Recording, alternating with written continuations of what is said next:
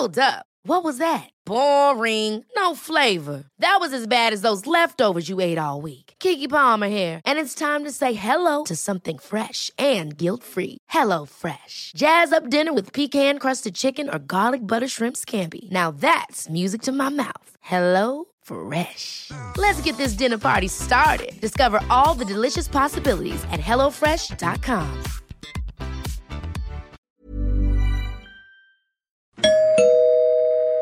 Werbung. Einfach lieben. Einfach glücklich und zufrieden, bis dass der Tod sie scheidet. Das ist noch immer die Idealvorstellung vieler Paare. Im Alltag aber begegnen Paare oft immer wieder den gleichen Konflikten, hängen sie in immer wiederkehrenden Mustern fest. Die Paartherapeutin Anna Wilitzki zeigt, wie Paare diese Konflikte erkennen und lösen können.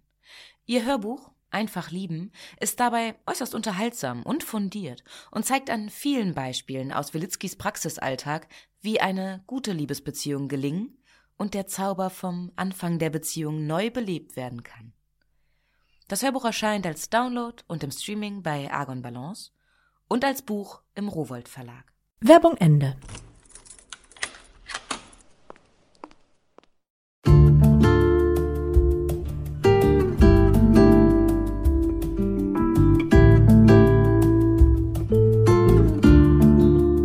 Herzlich willkommen zur neuen Folge von Einfach ganz Leben, dem Podcast für bewusstes Leben. Ich bin Jutta Ribrock, Moderatorin, Redakteurin und Sprecherin für alle möglichen spannenden Sachen, von Radionachrichten bis zu Hörbüchern. In diesem Podcast bin ich alle zwei Wochen im Gespräch mit außergewöhnlichen Menschen über alles, was das Leben freudvoll, entspannter und intensiver macht. Heute ist bei mir Dr. Malte Rubach. Er ist Ernährungswissenschaftler mit einem ganz besonderen Fable für Kaffee. Wir sprechen darüber, warum ausgerechnet Kaffee gut für uns sein soll, warum angebliche Wunderdiäten Quatsch sind und wie wir mehr auf unseren Körper hören können, um genau das zu essen, was zu uns passt. Viel Spaß beim Hören.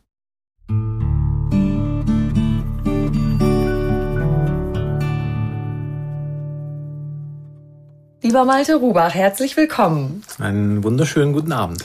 Es ist abends nach 18 Uhr und ich habe eben beobachtet, du hast ein Schokotörtchen gegessen. Passt das zu gesunder Ernährung in deinem Weltbild? Ja, es gibt ja ähm, die Philosophie nach 18 Uhr keine Kohlenhydrate, dann hätte ich das nicht mehr machen dürfen. Aber das ist wie viele ähm, Ernährungsphilosophien und Ernährungs, sage ich jetzt mal, Mythen, einer von vielen am Ende nimmt man dann einfach weniger Energie auf, wenn man nach 18 Uhr nichts mehr isst. Das Törtchen kann man sich aber eigentlich immer erlauben, wenn man am Tag nicht zehn davon isst. Das heißt, kurz vor Mitternacht ist auch okay, oder? Wenn die Summe stimmt. Also es gibt schon Unterschiede im Stoffwechsel. Manche Menschen, die sind tatsächlich nicht so gut in der Lage, so späte Mahlzeiten noch dann ja, ordentlich zu verstoffwechseln, gerade den Zucker. Den würde ich dann tatsächlich empfehlen, lieber vom Schlafengehen noch ein Stück Käse zu essen oder ein Glas Joghurt, okay. aber nicht unbedingt ein Törtchen. Okay. Die sollten das dann eher morgens tun. Mhm. Ähm, ich habe ja eben schon angesprochen, dein Fable für Kaffee, dein Buch, äh, das letzte, was von dir erschienen ist, die Kaffeeapotheke. Jetzt muss ich natürlich auch gleich die Kontrollfrage stellen. Mhm. Ne? Wie viel Kaffee hast du heute schon getrunken und welche Sorte genau? Also welche Zubereitung? Also heute habe ich tatsächlich nur im Büro Kaffee getrunken. Das heißt, das ist eine PET-Maschine. Was aber nicht schlecht Was? sein muss. ähm, davon bestimmt so drei, vier Tassen. Normalerweise beginne ich meinen Tag aber zu Hause mit meiner Frau, wo wir dann selbst mit der Handmühle gemahlenen Kaffee in einer French Press Okay, ich bin jetzt beruhigt. So habe ich es mir vorgestellt. Du und ein Kaffeepad. Das dachte ich jetzt, das geht irgendwie Nein. gar nicht. Wie gesagt, es ist nicht schlecht, aber äh, lieber habe ich es frisch gemahlen und dann auch mit einer Bohnensorte, die ich mir vielleicht in einer kleineren Rösterei besorgt habe, wo ich auch weiß, der hat so oder so geröstet und ähm, ich kann es mir dann zu Hause selber mahlen. Und dann einfach in eine French Press, also das sind diese Zubereitungskannen, wo von oben so ein Stempel runtergedrückt wird. Ah, das ist French Press. Einfach dann kochendes, nicht kochendes, aber siedendes Wasser, also 95 Grad. Heißer sollte es ja nicht sein, damit nicht die Aromen zerstört werden. Und dann wird das ein bisschen stehen gelassen, der Stempel runtergedrückt und dann geht's los. Habe ich gleich schon wieder was gelernt. Ich dachte, das soll richtig so sprudelnd kochendes Wasser, auch bei der mhm. Methode. Und dass es so richtig so blubbert, aber ist gar nicht, ne? Nee, am besten einfach im Faustregel das Wasser hochkochen. Wenn man jetzt kein wirklich ganz genaues Thermometer an dem Wasserkocher hat, das gibt's ja auch. Einfach hochkochen und dann einfach ein paar Minuten warten und dann erst reinschütten. Aber ansonsten ist es so, dass einfach die große Hitze die Aromastoffe und auch Geschmacksstoffe äh, aus der Balance bringt. Das schmeckt der ein oder andere vielleicht gar nicht raus, aber ähm, es ist definitiv besser für die Qualität.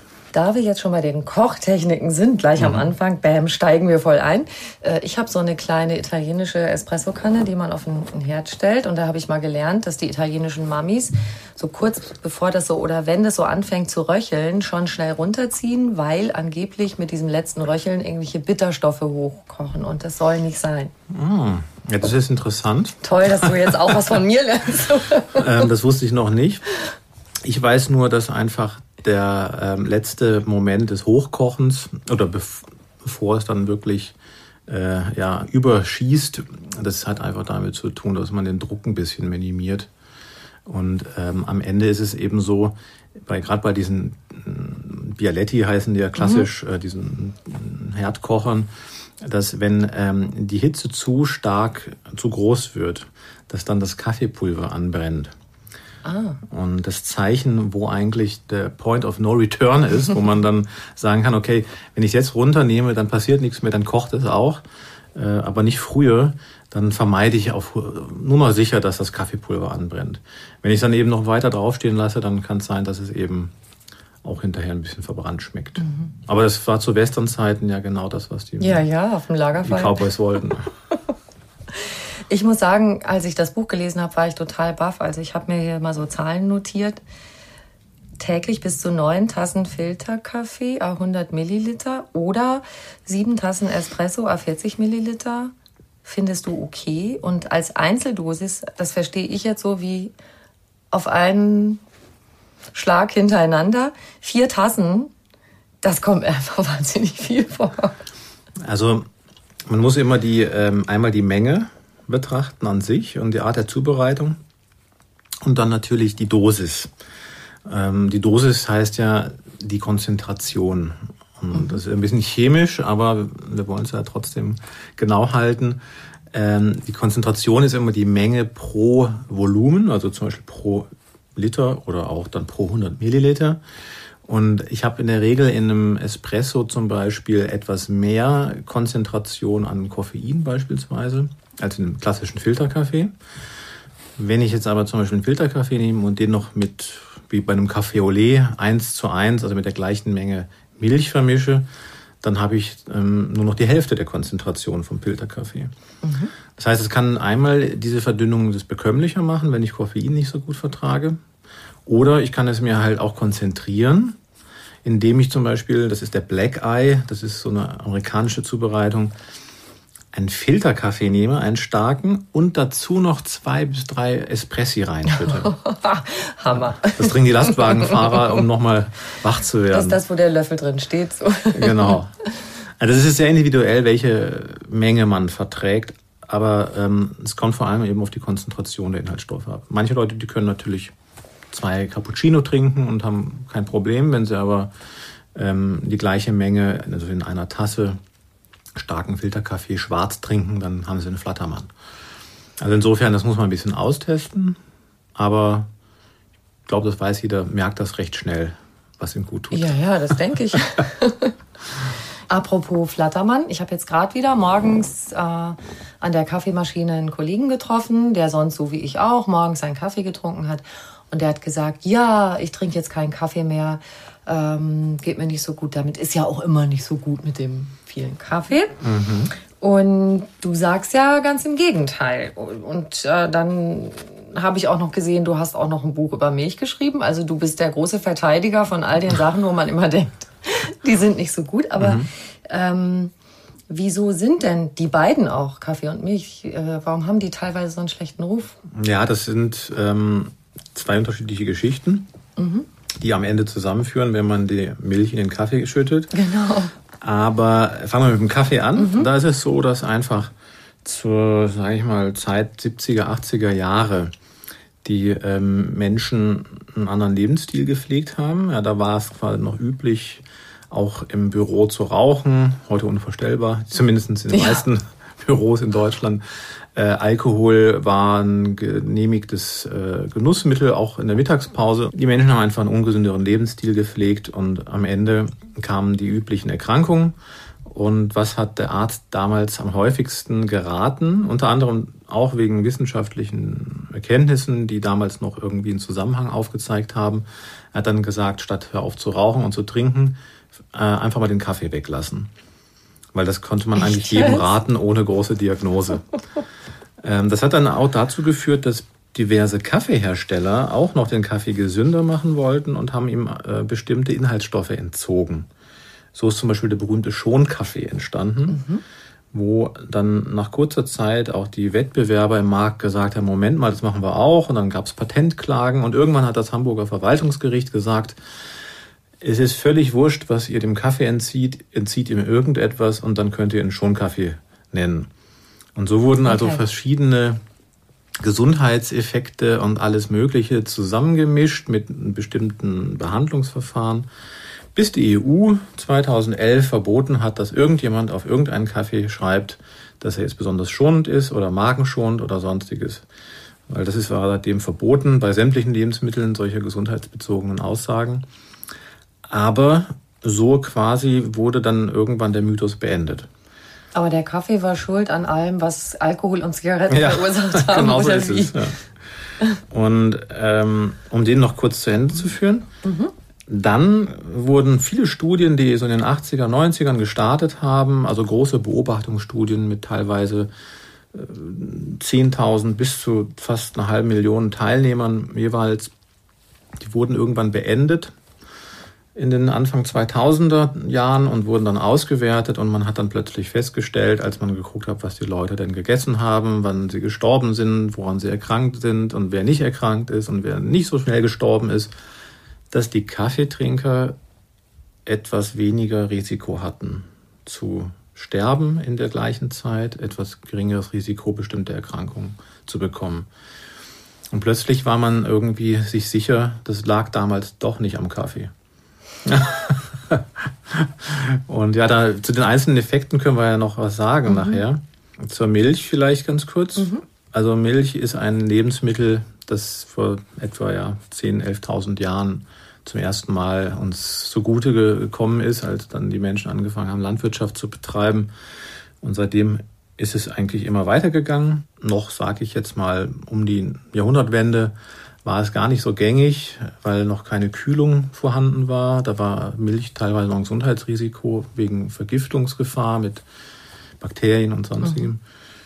Und ja, irgendwann fing es aber an, dass dann natürlich die Milchindustrie immer größere Mengen produziert hat. Und Milch wurde zu einem Massenlebensmittel regelrecht.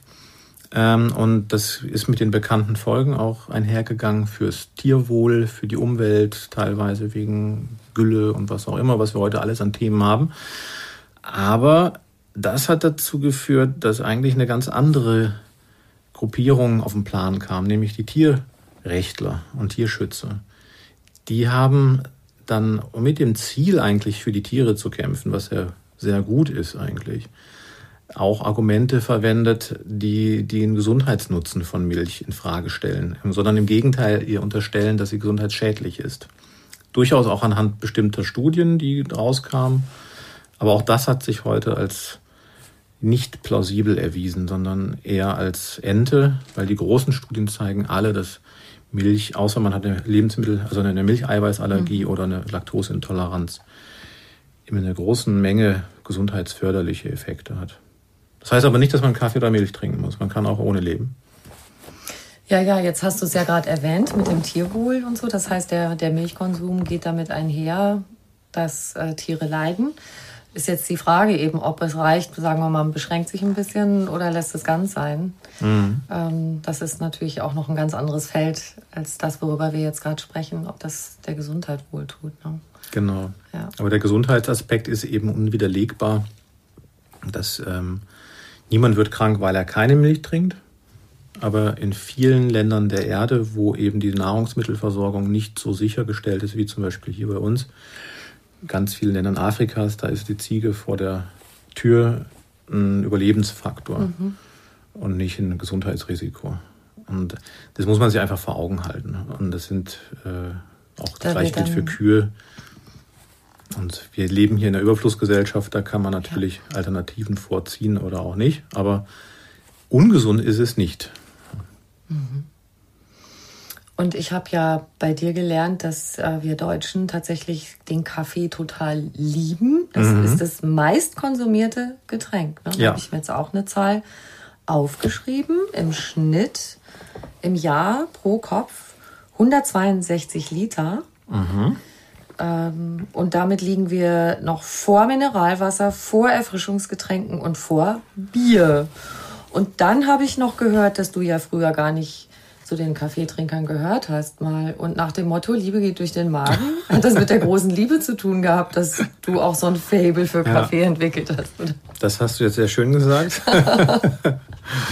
ähm, ja, also zunächst mal, ja, das ist das beliebteste Getränk überhaupt. Und ich habe nur da, damals daran gerochen, während meiner Doktorarbeit, wo ich ja über Kaffee und die, die Wirkung auf die Magensäuresekretion geforscht habe. Und ähm, ja, zu der Zeit habe ich dann auch meine heutige Frau kennengelernt, die aus Brasilien stammt. Und ich hatte damals so einen Tick, dass ich nur heißes Wasser getrunken mhm. habe. Und meine Frau hat mich dann kennengelernt und gesagt, das kann doch gar nicht wahr sein, dass der nur heißes Wasser trinkt. Und wir haben hier, ähm, jeder trinkt doch Kaffee zum Frühstück, zumindest in Brasilien. Ja. Und hier ja auch offensichtlich war ich ein Sieht's krasser aus, ne? Außenseiter. Und ich habe dann aber während der gesamten Doktorarbeit nur dran gerochen und fand den Geruch schon unglaublich ansprechend. Wieso hast du nur dran gerochen und nicht getrunken, gerade während der Doktorarbeit, so von wegen eigene mhm. Erfahrung und so? Ja, das ähm, eigentlich war ich ja dann prädestiniert für die Forschung, weil ich nicht voreingenommen war. Als Kaffeetrinker hätte ich ja pro oder contra Kaffee sein können und mhm. dadurch werden dann die Ergebnisse schon beeinflusst. Äh, so war ich komplett neutral, ähm, aber ich musste immer die Proben sozusagen äh, qualitätssichern und habe dann Kaffee aufgebrüht und dann wurde dieser Kaffee gefriergetrocknet. Das heißt, daraus wurde dann so eine Art Pulver gemacht, in dem die Flüssigkeit entzogen wurde. Und dieses Pulver, das hat dann so intensiv gerochen, weil da waren nur noch die Aromen drin mhm. und andere Inhaltsstoffe. Und das haben wir dann wieder gelöst in einem bestimmten Puffer für Magenzellen. Die wurden in einem Zellkulturschrank kultiviert und da haben wir die dann diesen Kaffee draufgeschmissen und geguckt, wie reagieren die da drauf. Und also dieser Geruchsteil war für mich immer dann ähm, das Highlight des Tages. Wow. Okay. Nachdem deine Doktorarbeit fertig ist, darfst du jetzt total parteiisch sein bei Kaffee und du hast entsprechend ist auch dein Buch. Also ganz ehrlich, ich habe so gedacht, kann das sein, dass das nicht die Kaffeeindustrie finanziert ja. hat? Die vielen Vorteile, die du da aufzählst. Aber du sagst, das ist alles mit wissenschaftlichen Studien belegt. Jetzt lass uns mal aus dem Vollen schöpfen. Ja. Was tut der Kaffee uns alles Gutes? Ja. Also zunächst natürlich habe ich keinen einzigen Cent gesehen von irgendwem, sondern ähm, es ist mir wirklich daran gelegen, genau wie bei den anderen Themen auch einfach neutral, objektiv aufzuklären anhand der wissenschaftlichen Faktenlage. Und jetzt gibt es ja für jedes Thema heutzutage Studien, die das Gegenteil auch wieder beweisen. Ähm, es gibt aber einen Punkt und der ist einfach ähm, bestechend logisch. Und zwar ähm, einmal gibt es große Studien, sogenannte Metastudien, die analysieren viele, viele Studien. Und jetzt gibt es aber auch wieder natürlich Meta-Analysen, die in der Kritik stehen, weil man sagt, jetzt macht jeder heutzutage Meta-Analysen und die sind nur so gut wie die Studien, die sie analysieren. Das stimmt auch. Aber mir geht es gar nicht darum, den Kaffee in alle Höhen zu loben, sondern es geht darum zu sagen, jedes Lebensmittel ist von sich aus gesund. Und das kann jedes Produkt sein. Wenn ich keine Allergie habe oder Unverträglichkeit, kann ich prinzipiell jedes Lebensmittel essen. Es kommt nur auf die Dosis an. Mhm. Alles andere ist Voodoo und Mythosbildung. Und beim Kaffee kann man es eben wunderschön machen, wie auch bei der Milch und vielen anderen Grundnahrungsmitteln letzten Endes, die Menschen seit Jahrhunderten schon in hohen Mengen konsumieren. Wenn das so schlecht wäre, dann hätte die Lebenserwartung in den letzten 100 Jahren nicht um das Doppelte zugenommen. Mhm. Und das ist einfach so eine bestechende Logik, wo man sagen kann, jetzt gucken wir einfach mal, ähm, wenn das schon mal sichtbar ist, was passiert im Detail. Und da kann man jetzt natürlich Pro und Contra wieder abwägen, aber beim Kaffee ist es so, bestimmte Krebserkrankungen tauchen seltener auf. Ja, vor allem Darmkrebs, aber auch Gebärmutterkrebs, auch Leukämie ähm, tauchen seltener auf. Ähm, dann ähm, Leberkrebs vor allem. Um die Hälfte ist das Risiko reduziert bei Kaffeetrinkern im Vergleich zu Nicht-Kaffeetrinkern. Bei Lebererkrankungen generell, auch bei Fettleber, Leberzirrhose, also alles, was so ganz äh, klassische auch ähm, Erkrankungen von Fett, äh, übermäßiger Fettzufuhr oder Alkoholkonsum ist. Und dann eine ganz große Gruppe, die seltener auftritt, sind neurodegenerative Erkrankungen. Das heißt Alzheimer, Parkinson, Demenz insbesondere. Da spielt das Koffein offensichtlich eine Rolle, das sozusagen das Nervensystem ein bisschen auf Trab hält. Und dann eine ähm, weitere Gruppe, die auch ja ständig in der Diskussion und in, thematisiert wird, sind Herz-Kreislauf-Erkrankungen. Mhm. Da haben Kaffeetrinker zum Beispiel ein um die Hälfte reduziertes Risiko, nach einem Herzinfarkt zu sterben. Also sie können zwar einen Herzinfarkt kriegen, das ist jetzt nicht so, äh, nicht um 50 Prozent reduziert, sondern ich glaube nur so 10 bis 20. Aber daran zu sterben, das scheint irgendwie gesenkt zu sein. Und auch bei Diabetes, eine andere Volkszivilisationserkrankung, da ist das Risiko auch reduziert, allerdings nicht in der Größenordnung. Das sind auch nur so 10, 15 Prozent. Aber das sind schon mal, gerade alles, was über 20 Prozent Risikoreduktion hinausgeht, das sind schon Sachen, da könnte man mal noch genauer hingucken, woran liegt das. Also solche Größenordnungen, ich meine, um die Hälfte reduzieren ist natürlich echt viel. Ja. 20 Prozent ist auch schon ganz ordentlich. Kannst du mal so ein Beispiel sagen? Oder wir können ja mal angucken. Du sagst ja, das sind bestimmte Stoffe im Kaffee. Koffein hast du erwähnt. Und dann gibt's noch diese Säuren. Das mhm. kannst du besser erklären als ich. Ich habe das in deinem Buch gelesen. Ähm, was machen diese Stoffe aus? Und dann können wir vielleicht auch mal auf ein, zwei so Krankheitsbilder konkret gucken. Mhm, ja, gerne. Inwiefern diese Wirkstoffe da einen Effekt haben. Ja, super. Also du hast es schon gesagt, neben Koffein sind es die Chlorogensäuren. Mhm. Das sind bestimmte, ja, eine bestimmte Gruppe von Säuren, die früher ausgerechnet als Schadstoffe, als, als Reizstoffe entfernt wurden aus dem Kaffee. Der Schonkaffee. Der Schonkaffee, ja. Durch ein bestimmtes sogenanntes Lendrich-Verfahren damals. Und heute sind sie quasi vollkommen rehabilitiert, weil man herausgefunden hat, sie wirken antioxidativ. Sie sind auch im Körper nachweisbar, nachdem man den Kaffee getrunken hat. Der Körper eliminiert alles, was er an Fremdstoffen aufnimmt, nach und nach. Und dann wird es über die Niere und den Urin wieder ausgeschieden. Das gleiche gilt auch fürs Koffein. Aber in der Zeit, wo es im Körper ist, können sie dann eben ihre Wirkung auch entfalten. Und die andere Komponente, die im Kaffee mengenmäßig sehr groß ist, und zwar ein Viertel der gelösten Inhaltsstoffe. Das meiste ist ja Wasser, aber alles, was, sagen wir mal, im Pulver drin ist, und dann im, äh, im, im Kaffee übrig bleibt, das sind äh, die sogenannten Melanoidine. Das sind, das sind schwarze Farbstoffe, Farbstoffe mhm. Art Farbpigmente, hochmolekulare ähm, Struktur. Die hat man bis heute nicht vollständig aufgeklärt, weil die auch so unterschiedlich sind. Die entstehen ja während des Röstens und das sind Reaktionen wie äh, quasi im Feuerwerk. Da gibt es keinen äh, Anfang und kein Ende bei den Melanoidinen. ähm, und die sind aber, wenn man sie isoliert, ebenfalls sehr stark antioxidativ wirksam. Okay. Und diese drei Stoffe sind letztlich quantitativ in so großen Mengen vertreten, dass sie äh, vermutlich den Haupteffekt ausmachen. Aber, und das ist das Interessante, keine von ihnen alleine schafft es, das Ergebnis zu liefern, was in Kombination auftritt. Deshalb ist das gesamte Getränk wichtig, nicht einfach nur eine Koffeintablette einzuschmeißen. Das ist interessant, das erinnert mich daran, wie ist lieber die ganze Frucht äh, ja. statt ein Fruchtsaft, weil mhm. das noch diese Sekundärstoffe hat. Ja. Das einfach aus dieser Mischung heraus, dass die richtige Wirkung auf den Körper Ganz hat. Ganz genau, gleiches ja. Prinzip, ja.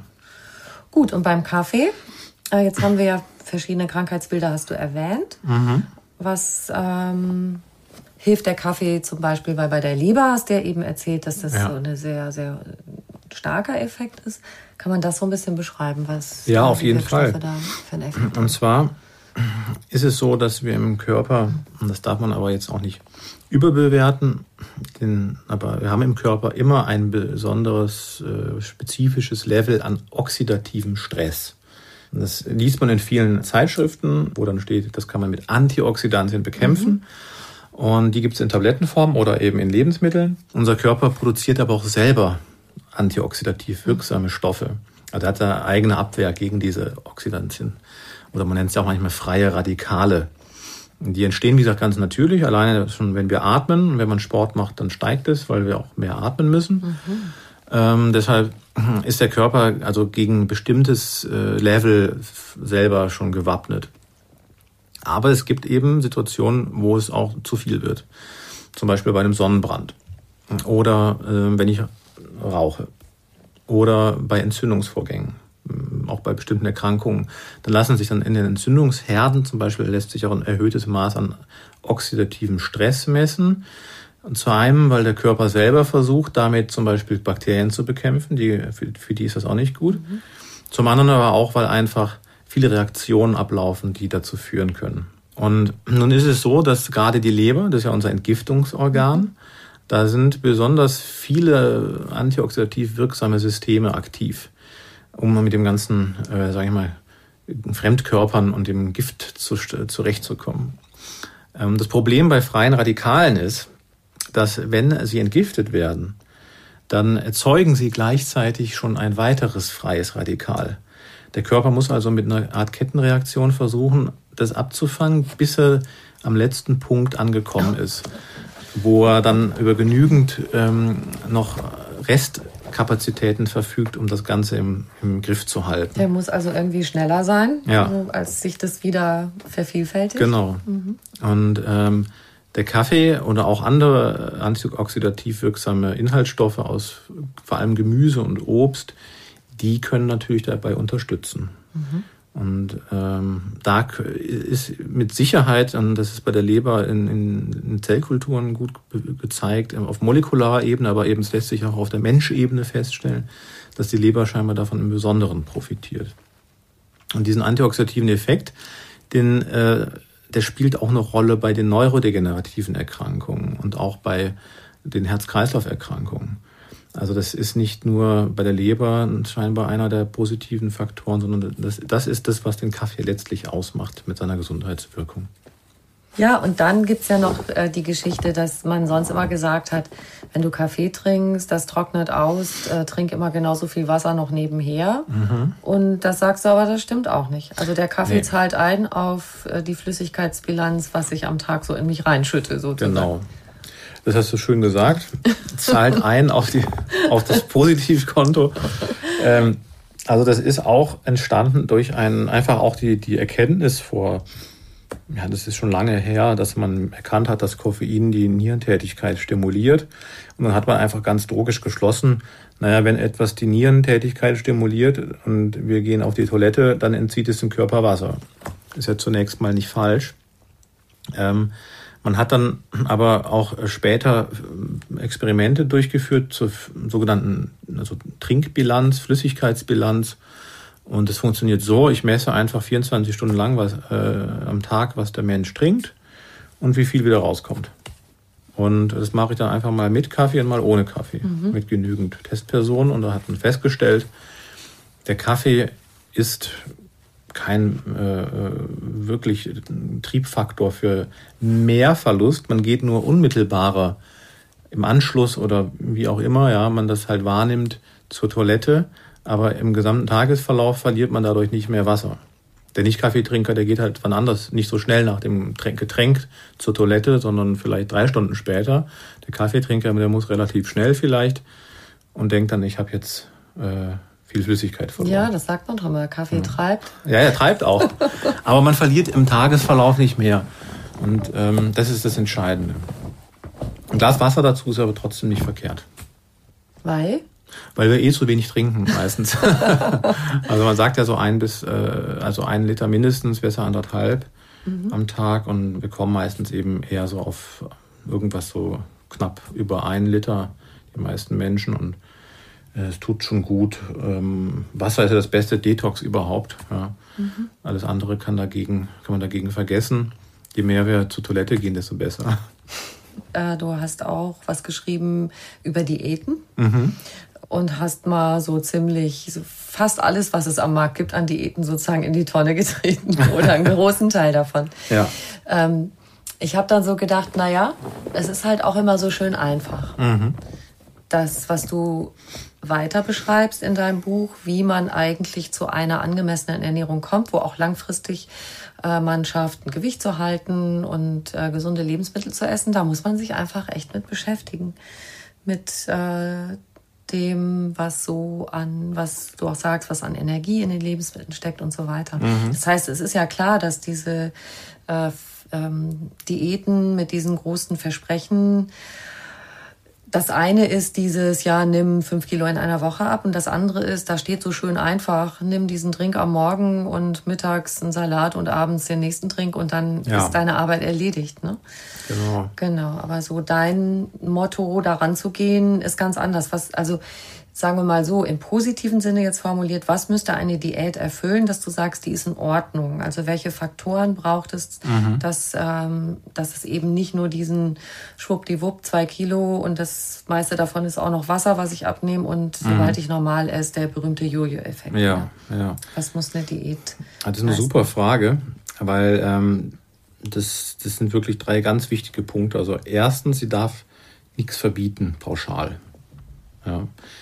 Zweitens, sie muss dazu führen, dass ich mich wirklich langfristig umstelle in meiner Ernährung. Also eine langfristige Ernährungsumstellung bewirken. Das geht nur, indem es in irgendeiner Form eine vernünftige Begleitung hat, wo jemand, jemand, der gar keinen Plan mehr hat, was er überhaupt tun soll, wegen allen möglichen Gurus und Diät-Tipps, ähm, dem nochmal sagt, pass mal auf, du weißt selber am besten, wie es geht, du musst nur wissen, was du tust, im Endeffekt in der Küche oder beim Einkaufen. Ja.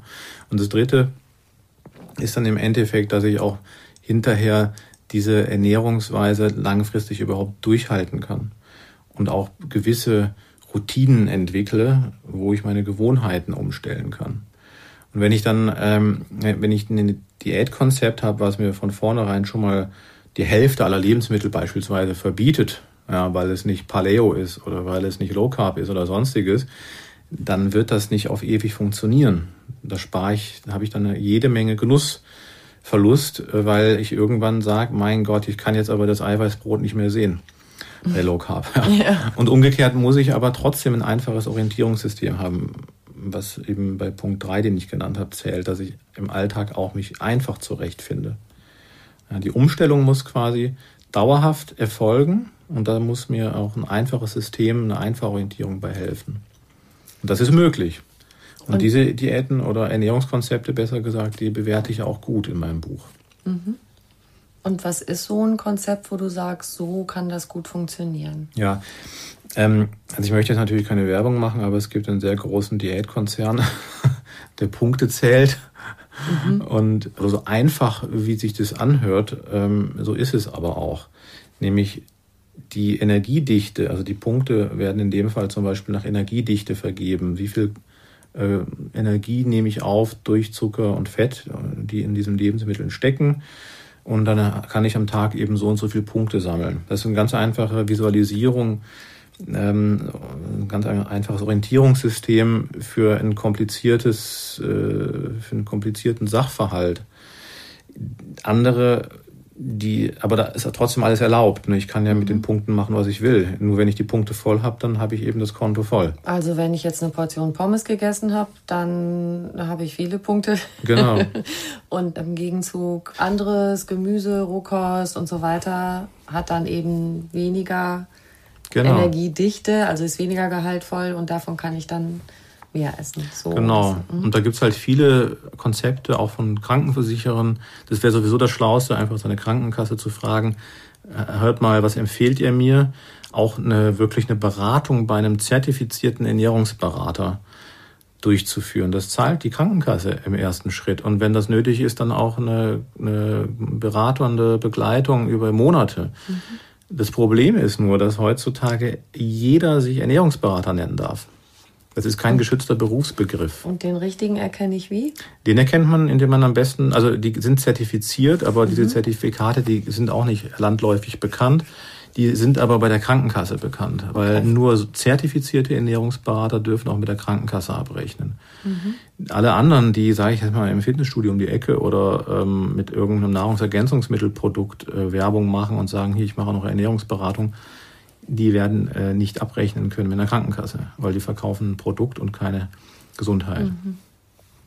Aber ohne Werbung zu machen für eine bestimmte Diät. Du mhm. hast ja auch, du beschreibst ja auch äh, die Art und Weise, wie du dich ernährst, wie du über den Tag, äh, genau. was du so isst. Und dazu gehört noch Bewegung. Also mhm. die zwei Sachen sind ja auch wichtig, so in deinem Konzept. Äh, also können wir das vielleicht auch beschreiben, ohne dass wir für eine bestimmte Diät ja, nee, machen. Das sind äh, das, was funktioniert, egal ob das eben Punktezählen ist oder ähm, über ein anderes Orientierungssystem, vor allem Lebensmittel zu essen, die eine geringe Energiedichte haben. Das ist vorrangig Gemüse und auch teilweise Obst, aber vor allem auch auch rohes, mageres Fleisch, ähm, also das nicht verarbeitet ist, hat eine niedrige Energiedichte.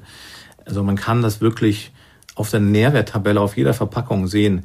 Das ist das Grundprinzip, dass ich eine negative Kalorienbilanz bekomme und dann kann ich abnehmen oder auch mein Gewicht halten, was auch immer. Der andere Punkt, den du ansprichst, ist eben Bewegung. Bewegung wird überschätzt. Es ist nicht so, dass ich mit einer halben Stunde Joggen irgendwie 1000 Kilokalorien verbrenne, sondern das sind vielleicht, wenn es hochkommt, zwischen 200 bis 300, je nach Körpergewicht. Ähm, und dann esse ich einen Apfel, dann ist das wieder weg. Das Wichtige ist, dass der Stoffwechsel aktiviert wird. Das ist mhm. das Wichtige. Und zwar regelmäßig, weil dadurch, dass ich mich bewege, wird man, arbeitet mein Herz ökonomischer. Es wird sich alles anpassen. Die komplette Körperphysiologie stellt sich auf Belastung ein, äh, wird effizienter, effektiver und im besten Fall, wenn ich nur ein Krafttraining dazu mache, erhöht sich auch mein fettfreier Körperanteil, also vor allem die Muskelmasse. Und die arbeitet eben auch in Ruhe. Das heißt, wenn ich auf dem Sofa sitze, verbrauche ich Kalorien. Genau, und auch im Schlaf und überhaupt. Äh, da ist das Schlank im Schlafkonzept und ausnahmsweise richtig, auch wenn es sonst eher fadenscheinig ist. Aber vor allem bei Bewegung muss man sich vorstellen, steigt die Stoffwechselrate der Muskulatur um Vielfaches an. In Ruhe verbraucht die nicht viel, nur fünf bis zehn Prozent. Da verbraucht unser Gehirn mehr in Ruhe verbraucht äh, um 15 bis 20 Prozent der Energie in unser Gehirn alleine, die wir benötigen. Aber in, in Aktivität wird die Muskelmasse zum richtigen Burner und deshalb ist also sportliche Aktivität und Erhöhung der Muskelmasse sinnvoll. Äh, mit einem Natur, natürlichen Krafttraining natürlich, jetzt nicht Bodybuilding und so weiter. Und das ist das eine. Also Kalorienbilanz, das nenne ich in meinem Buch ja Gleichgewicht, die 4G Gleichgewicht. Mhm. Das nächste ist Genuss. Das, was man isst, muss noch schmecken. Es bringt nichts, irgendwie ein Eiweißbrot zu essen jeden Tag, was einem nicht schmeckt, nur weil es Low Carb ist. Ähm, das nächste ist Genügsamkeit. Also wirklich Hungersignale wieder erkennen und auch provozieren, mhm. indem man lange viel kaut und auch langsam isst sich vor allem auch ein, also ich mache das immer so, ich stelle mir einen Timer und vorhin, als ich den Schokokuchen gegessen habe, da waren zwei Stunden rum. Immer wenn ich was gegessen habe, stelle ich mir einen Timer auf zwei Stunden. Ah, und dann darfst du wieder. Und danach erst esse ich wieder was. Mhm. Und ich weiß, dass ich sonst zwischendurch einfach wohin greife und was esse. Mhm. Und das ist eine Mahlfre äh, sogenannte Mahlzeitenfrequenzkontrolle, mit der ich einfach über den Tag hin komme ich dann wahrscheinlich bei fünf Mahlzeiten und Snacks gemischt aus und damit habe ich automatisch nicht zu viel gegessen. Und das letzte ist Gelassenheit von den 4G, weil man einfach sich nicht zu sehr verwirren lassen sollte von Experten wie mir. Aha. Aber generell, ja. es gibt viel zu viele Menschen da draußen, die aus Eigenerfahrung berichten oder angeblich Millionen, äh, Tausende von Studien gelesen haben, mhm. um einem dann zu erzählen, was man essen soll. Und es gibt Menschen, die haben das studiert. Selbst die liegen vielleicht manchmal falsch, aber das ist doch noch eine größere Wahrscheinlichkeit als jemand, der einfach nur schöne Essen von äh, Fotos vom Essen bei Instagram postet und dann den Leuten erzählen möchte, was sie essen sollen. Und nur aus seiner persönlichen Erfahrung halt ein was Allgemeingültiges macht. Genau. Genau, ich hatte ja eingangs gesagt, Essen, was zu einem passt, das ist diese Geschichte, es soll dir schmecken, das ist der Genuss. und ähm, eben nicht, dass man sich dauernd was versagt, mhm. weil das ist natürlich auch klar. Dann denkst du, okay, ich beiß jetzt die Zähne zusammen, ich esse jetzt acht Wochen Eiweißbrot und dann bin ich was an Pfunden los und danach darf ich dann ja wieder das, was ich mag. Genau. Und da rauszukommen, das ist ja im Grunde dein Credo. Ja. Dieses, dass es langfristig auch, auch Sinn macht. Ne? Genau, weil es mhm. kommt zurück, so sicher wie das Arm in der Kirche. Gerade im Trend ist ja zum Beispiel die ketogene Ernährung. Das ist eigentlich eine Ernährungsweise, die entwickelt wurde für die klinische Behandlung von Epilepsiefällen, mhm. weil ähm, man festgestellt hat, dass wenn ich die Kohlenhydratzufuhr auf ein Minimum einschränke, mhm. also man geht so auf höchstens, also noch 50 Gramm Kohlenhydrate am Tag, dann ähm, haben die geringere Anfallhäufigkeiten und Anfallstärken, weil ja unser Nervensystem hauptsächlich über Glucose versorgt wird, in der Regel. Und scheinbar bewirkt es bei Epilepsiefällen lindernd. Und ein Nebeneffekt ist aber auch, wie bei der damals ja schon gehypten Atkins-Diät, die ja auch sehr wenig Kohlenhydrate mhm. Dass ich meinen Körper eben in einen sogenannten ketogenen Stoffwechsel bringe. Deshalb auch ketogene Diät. Ähm, und das ist nichts anderes als ein Hungerstoffwechsel. Das heißt, wenn ich, wenn der Körper merkt, ich kriege so wenig Kohlenhydrate als primäre Energiequelle zugeführt, äh, wie ich eigentlich bräuchte, also viel weniger, dann fängt er an, Fettreserven anzuzapfen. Und äh, aus denen bastelt er dann die sogenannten Ketonkörper, die sich auch energetisch verwerten lassen, genauso wie Glucose. Und diese Ketonkörper, davon sind, das sind drei Stück und eins davon ähm, ähm, riecht ziemlich fies, das ist Aceton, deshalb kriegt man dann auch so einen Mundgeruch. Ähm, und es gibt inzwischen sogar Startups, die bieten so kleine Blasröhrchen an, wo ich dann messen kann, ab wann taucht dieser Mundgeruch an. Dann weiß ich, ich bin in der ketogenen Phase. Echt? Aber dafür muss ich wirklich auf streng auf alles Kohlenhydrathaltige fast schon verzichten. Mhm. Und das ist, äh, wie du dir vorstellen kannst, langfristig eher schwierig, wenn ich wirklich eine ketogene Diät einhalte. Und ein anderer Punkt ist, der Körper stellt sich bei so einem Defizit darauf ein, dass er langfristig eine Hungerkur macht, weil es ist ja so, also er macht Hungerstoffwechsel. Mhm. Was macht er? Er senkt seinen Energiegrundumsatz. Wenn du jetzt am Tag, ähm, du bist schlank und rank, 1500 Kilokalorien bis 2000, wenn du Sport machst, verbrauchen würdest, inklusive Aktivitäten, sagt der Körper sich, Moment, die Jutta, die wird demnächst, äh, die ist, die, die ist in einem Hungerland äh, gerade, die, da fahren wir mal den Grundumsatz runter auf äh, nicht mehr 1500 bis 2000, sondern maximal 1000 bis 1500. Und Jetzt machst, bist du zu Ende mit der ketogenen Diät, kannst kein Eiweißbrot mehr sehen und keine Steaks und auch keine Sahnetorte mehr und isst wieder normal, wie gewohnt. Und wie du gewohnt bist, das ist für 2000 Kilokalorien. Ah, und der Körper bleibt auf dem Level. Der bleibt auf dem Level. Wie gemein. Und das ist dann der Jojo-Effekt, deshalb ja. kommt er automatisch. Und je öfter ich solche Zyklen durchziehe, desto geringer wird mein Grundumsatz. Und es gibt extrem diätgeschädigte Menschen auf dieser Welt, die haben inzwischen einen Grundumsatz von 600, 700 Kilokalorien, weil der Körper sie derma sich dermaßen einschränkt. Ähm, die können ihr Leben lang nichts mehr, nicht kommt, mehr normal da essen. kommt man nicht mehr raus aus der Nummer. Das heißt, also das, der Körper das mal irgendwann wieder umstellt, ist, das klingt jetzt so, Die kommen dann nicht raus, weil die sind gleichzeitig massiv übergewichtig. Und da würde theoretisch, würde man weiter ja versuchen abzunehmen mit mhm. Diäten, mit, also mit un, seriösen Diäten womöglich, mit starker Energieeinschränkung. Und äh, die sind in dem Dilemma. Da hilft nur ein operativer Eingriff oder ein bariatrischer Eingriff, also eine Magenverkleinerung.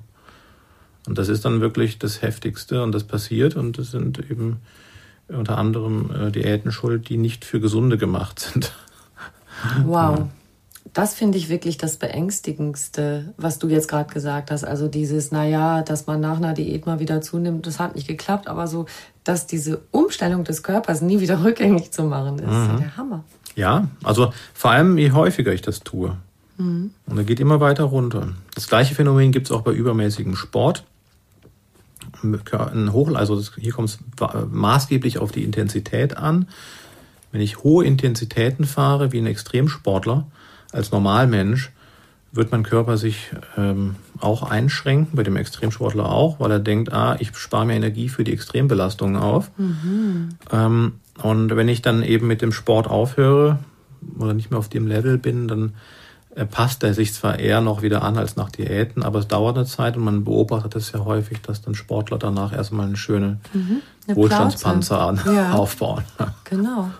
Das heißt, abtrainieren und genauso müsste man bei so einer Extremdiät, das ist, man kann das machen, wird ja auch in der Klinik gemacht.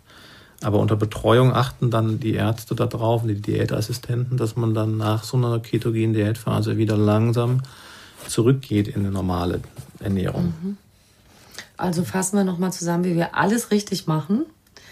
Einfach, sagen wir mal, das ganze Spektrum an Lebensmitteln weiter essen, aber so wenig, dass ich weniger Energie zu mir nehme, als ich verbrauche. Mhm. Genau. Richtig. Und ähm, Sport machen, aber nicht zu viel. Alles genau aber, im Maß. Genau, im Grunde immer alles im Maß. Es ist ja eigentlich ist es so banal. Ja, und der Körper gibt einem so. auch die, ja. das Signal. Ja. Man muss nur lernen, wieder drauf zu hören. Ich muss mich nicht überbelasten, nur weil das in der Sportschuhwerbung vorgemacht wird, mhm. Äh, sondern so lange, so weit, bis ich erschöpft bin. Äh, auch bei einem Muskel muss ich nicht nur, weil sie im Fitnesstrainer sagt, dreimal 20 Sätze machen, sondern es reicht auch einer bis zur Erschöpfung. Mit langsamer Ausführung. Das geht schneller, als man denkt. Hast du schon mal versucht, deine Handtasche eine Minute äh, waagrecht in die Luft zu halten vor deinem Körper. Da wirst du schon erschöpft. Kommt jetzt drauf an, wie viel da so drin ist. Ja. Frauenhandtaschen sind ja nach dem Mythos immer zu voll. Apropos Mythos. Ich weiß ja schon, dass du auch an einer neuen Sache arbeitest, so Ernährungsmythen, mit denen du aufräumen willst. Kannst du das so mal ein bisschen teasen? Ja, also es ist so, allein dieses Jahr sind, glaube ich, drei Bestseller erschienen, die sich mit den sogenannten Blue Zones beschäftigen. Blue Zones sind Regionen auf der Erde, und zwar äh, ist das äh, Sardinien, Icarus, äh, dann auch Okinawa, die japanische Insel, Icarus ist Griech, eine griechische Insel und dann noch eine Region in Costa Rica und die Adventistengemeinde in den USA, wo viele Menschen oder mehr Menschen als anderswo über 100 Jahre alt werden. Ah ja. Mhm. Und da werden nun allerlei, ähm, sage ich jetzt mal, gerade was die Ernährungsweise betrifft, wird dann gesagt, oh, in Griechenland ist Olivenöl und in, auch auf Sardinien und mediterrane Ernährung. Genau. Auf Okinawa natürlich auch die Süßkartoffel, die pinke, lila. Oh, lecker. Ja. Die übrigens seit dem Zweiten Weltkrieg dann nicht mehr gegessen wird, aber man kann es ja trotzdem weiter verbreiten. Okay. Ähm, oder dann die Adventistengemeinde, wo ähm, Veganer eine die geringste Gesamtsterblichkeit haben. Aber die Gesamtsterblichkeit die setzt sich ja nicht nur zusammen aus ernährungsbezogenen Erkrankungen, sondern auch, ob jemand äh, vom Haus gesprungen ist oder vom Auto überfahren wurde oder die Treppe runtergefallen ist. Mhm. Die werden, müssen wir mit einrechnen. Ja, mhm. nämlich wenn man da zum Beispiel sich die Studie genau anguckt, dann sind nicht mehr die Veganer, die die am längsten leben, sondern ähm, auch von der Gesamtsterblichkeit her, das wird oft falsch kommentiert, sondern die Pesketarier, also die Vegetarier, die noch Fisch essen. Mhm. Wenn man aber sich anguckt, wer zum Beispiel die wenigste, äh, häufigste Krebsrate hat. Dann sind das zum Beispiel die Ovo-Lacto-Vegetarier, also die Vegetarier, die noch Milch und Eier essen und Milchprodukte. Also es wird vieles viel zu stark vereinfacht ähm, und dieses Thema gesund alt werden ist ja total im Trend. Und ich äh, gucke mir also an, wo haben wir wirklich eine Beweislage, was am Ende gesundheitsförderlich ist für ein langes und gesundes Leben und vor allem glückliches Leben. Und ähm, ich kann jetzt schon mal sagen, langes Leben heißt nicht immer glückliches Leben, weil Glück doch eine sehr spezielle Sache ist. Eine sehr individuelle Sache. Und das kann man auch natürlich mit dem Thema Genuss verbinden, das sich nicht nur in der Ernährung widerspiegelt, sondern auch in vielen anderen Facetten. Aber ähm, nach wie vor die Grundpfeiler sind letztlich Bewegung, viel genügend Alltagsbewegung und auch eine ausgewogene Ernährung. Dieses Thema äh, gesund und glücklich äh, alt werden, das interessiert mich nochmal so als unseren kleinen Schlussdreh vielleicht, mhm. weil das ist ja tatsächlich so, die Lebenserwartung steigt und es geht ja heute inzwischen einfach viel mehr um Lebensqualität. Genau. Also das lange Leben erreichen ja viele, aber das fühlt sich nicht mehr so gut an. Und sagen wir mal da mit diesem richtigen Mix, wahrscheinlich ist die Antwort dieselbe. Äh, manchmal muss man natürlich wegen bestimmter Krankheiten vielleicht doch auch äh, bei den Lebensmitteln auf bestimmte Sachen achten, aber so im Großen und Ganzen ernähre dich abwechslungsreich und beweg dich so gut es noch geht. Mhm. Das ist auf jeden Fall einer der Top-Tipps. ähm, also vieles hängt daran. Ich habe mir mal angeguckt, was sind die größten Ängste der Deutschen. Analyse von der deutschen Krankenkasse, die das jährlich machen. Und auf Platz 1 stand Donald Trump. das lasse ich jetzt unkommentiert. Dann kamen viele, äh, kamen einige Sachen, Klimawandel, Naturkatastrophen mhm. und so weiter. Ähm, auf Platz 9 kamen dann Rückstände in Lebensmitteln. Mhm. Und dann kamen nochmal zwei, drei Sachen und dann kam Angst vor schweren Krankheiten. Ähm, und das ist eben etwas, womit wir uns viel beschäftigen, glaube ich, in Deutschland. Es gibt äh, auch andere internationale Umf äh, also Studien, zum Beispiel von der OECD, der Organisation für Zusammenarbeit in Europa, ähm, wo ja auch nicht nur europäische Länder inzwischen drin sind, sondern auch viele andere internationale. Und ähm, es stellt sich also einfach immer heraus, dass wir Deutschen viel Angst haben, vor allem vor Dingen, die uns nicht unmittelbar betreffen oder die uns unmittelbar zustoßen. Mhm. Auch Terrorismus ist ein klassisches Beispiel. Also wir beschäftigen uns auf den, in den Top Ten mit auch Rückständen in Lebensmitteln, wobei wir hier eine, die beste Qualität haben, die wir jemals hatten und auch im internationalen Vergleich sehr gut dastehen, ähm, anstatt uns mit den Dingen zu beschäftigen, die wir wirklich ändern können, mhm. täglich.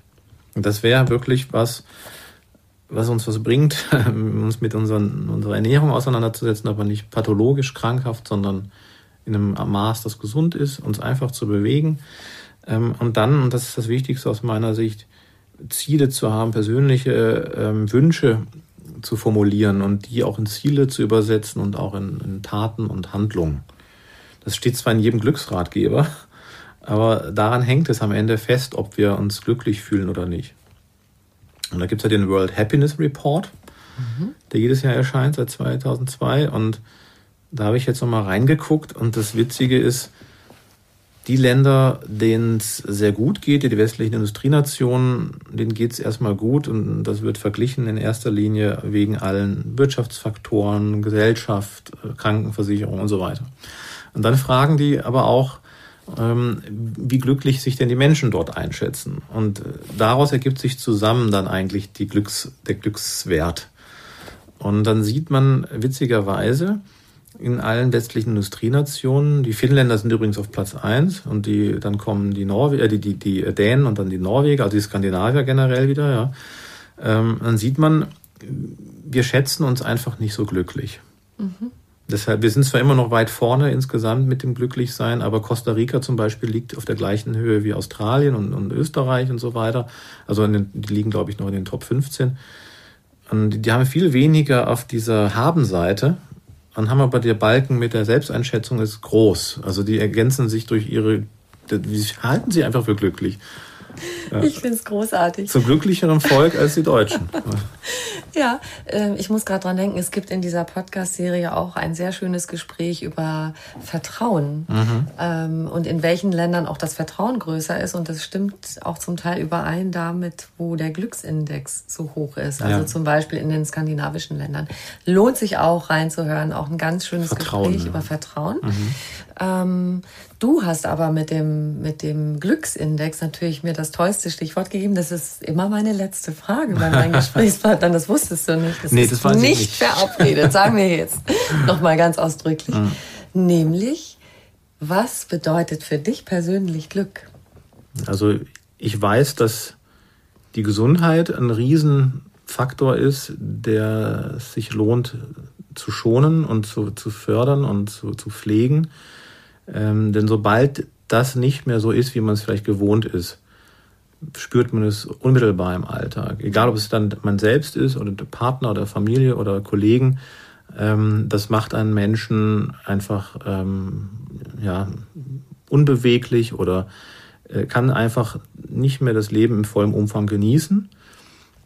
Und deshalb glaube ich, also für mich persönlich ist der Erhalt der Gesundheit, der körperlichen und psychischen, und geht beides miteinander einher, das, was mich glücklich macht. Mhm. Daran zu arbeiten und auch dafür zu sorgen, dass meine Mitmenschen daran äh, damit Erfolg haben. Ja. Dass du damit andere auch glücklich machst, indem sie genau. das also erreichen können. In einem gesunden Körper wohnt ein gesunder Geist. Also ja. abgedroschen das klingt, es ist eine große Stücke Wahrheit dran. Und trotzdem kann man, glaube ich, sein Glück finden, auch wenn nicht alles 100% passt oder stimmt, weil das kommt automatisch mit dem Alter irgendwann, wenn man lernt, in dem Rahmen, wo man noch aktiv sein kann oder die, sich dafür einsetzen kann, äh, das, zu, das Mögliche zu tun. Ja, und das, das bietet jedem die Möglichkeit, die, die, die, ein offenes Fenster, um einfach, oder eine offene Türe, um durchzugehen und dann zu merken, ich kann selber noch was tun, ich habe es in der Hand. Ich habe noch Einfluss auf mein Leben, genau. Ja, genau. Das ist wieder das Glücksding. Wenn ich selber noch was in meinem Leben Das geht, glaube ich, kann. bis 100 Jahre alt. Ja. ja. Und ein Glücksmoment in der Früh, dein French Press, wenn du mit deiner Frau. Aber vorher am frisch gemahlenen Kaffeebohnenmehl riechen. Wunderbar, lieber Malte, ich danke dir sehr. Danke dir auch.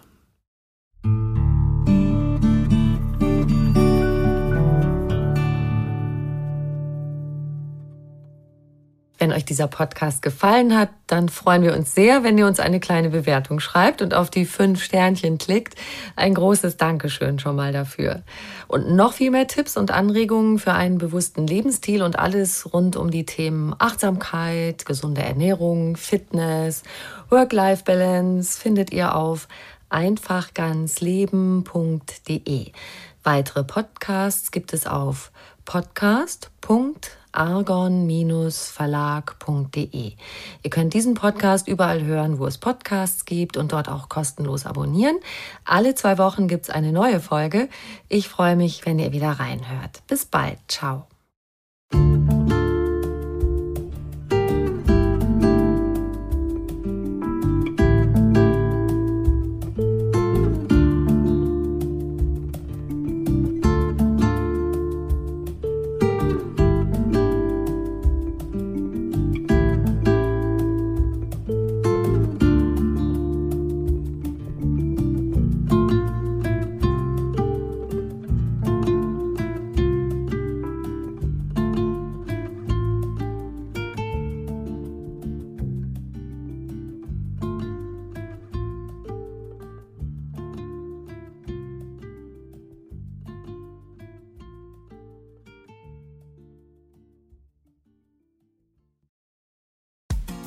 Frauenstimmen. Klagen, lachen, klüger werden. Ich bin Ildiko von Kürti, ich bin Buchautorin und Journalistin und in meinem Podcast spreche ich alle zwei Wochen mit lebensklugen und mutigen Frauen über das Loslassen und das Aufbrechen, das Verlieren, das Suchen und das Finden. Ich bin stolz darauf, wie viele wunderbare Frauen bereits bei mir zu Gast waren. Unter ihnen Stefanie Stahl, Maria Furtwängler, Annika Decker oder Gerburg Jahnke und ich freue mich auf alle, die noch kommen. Ihr könnt Frauenstimmen überall dort hören, wo es Podcasts gibt. Herzlich und hoffentlich auf bald. Eure Ildiko.